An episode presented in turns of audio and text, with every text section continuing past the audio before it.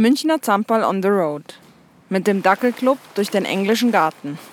Ein Podcast von Sarah Caggiano. Also Fred kommt bestimmt nicht. Bei dem Wetter, glaube ich. Also, der kommt meistens. Ich kann das auch nicht. Nein, der geht doch bei dem Wetter nicht Renate, raus. Renate ja auch nicht. Nein, mit dem alten, mit dem alten Basti. Der ist schon 14 und die hat ein Wägelchen dabei. Jacke an, Schirm auf, Leinen los. Auch bei räudigstem Regenwetter treffen sich die Mitglieder des Münchner Dackelclubs zum wöchentlichen Spaziergang durch den englischen Garten. Heute bleibt es beim harten Kern. Helga und Susanne machen sich mit ihren Raucherdackeln Moritz und Frodo auf den Weg. Ich werde die beiden Damen ein kleines Stück begleiten. Ich glaube, heute kommt keiner mehr. Nein, ich glaube Ist schon Ich weiß zwölf. nicht, wie viel Uhr haben wir denn? Ja, es ist 5 Zwölf nach Uhr 12. fünf, ja. Wir zwei sind die Gusseisern. Helga Schneckeneichner, Sektionsobfrau für Begleithundeausbildung, trifft sich jeden Dienstag mit alten und neuen Dackelfreunden zum gemütlichen Beisammensein an der frischen Luft. Wir treffen uns um 12 und sind meistens um drei, Viertel nach drei wieder beim Auto zurück. Ein gesundes Tier kann der Regen nicht beeindrucken.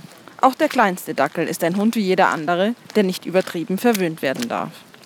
Ach, mein Hund geht bei Regen nicht auf die Straße, weil man selber schon so da steht. Wenn ich, wenn ich mit dem Wein losmarschiere, haben Sie was gemerkt? Ja, Rauhaardackel Moritz ist elf Jahre alt und fit wie ein Turnschuh.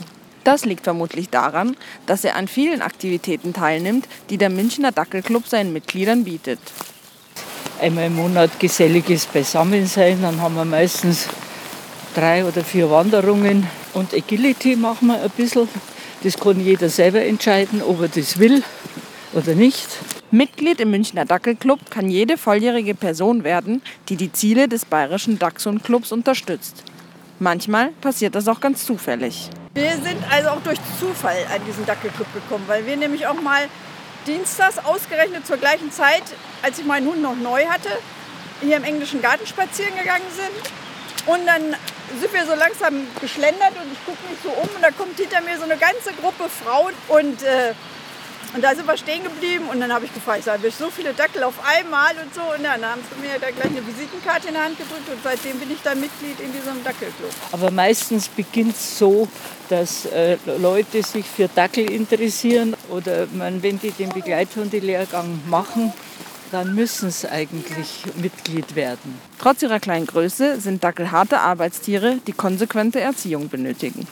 Helga und Susanne sind einhelliger Meinung. Es ist schon anders. Ein Labrador, der, der funktioniert besser, leichter. Ich glaube, beim Dackel muss man auch von Anfang an ganz konsequent sein. Da muss man sich vorher darüber im Klaren sein, was darf er, was darf er nicht, welche Worte benutze ich. Also wie ein Wörterbuch, sage ich immer, anlegen und nicht in Romanen sprechen.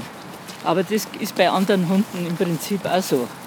Aber beim Dackel vielleicht schon verstärkt. Mit meinem Labrador darf ich beim Club der coolen Dackel leider nicht mitmachen.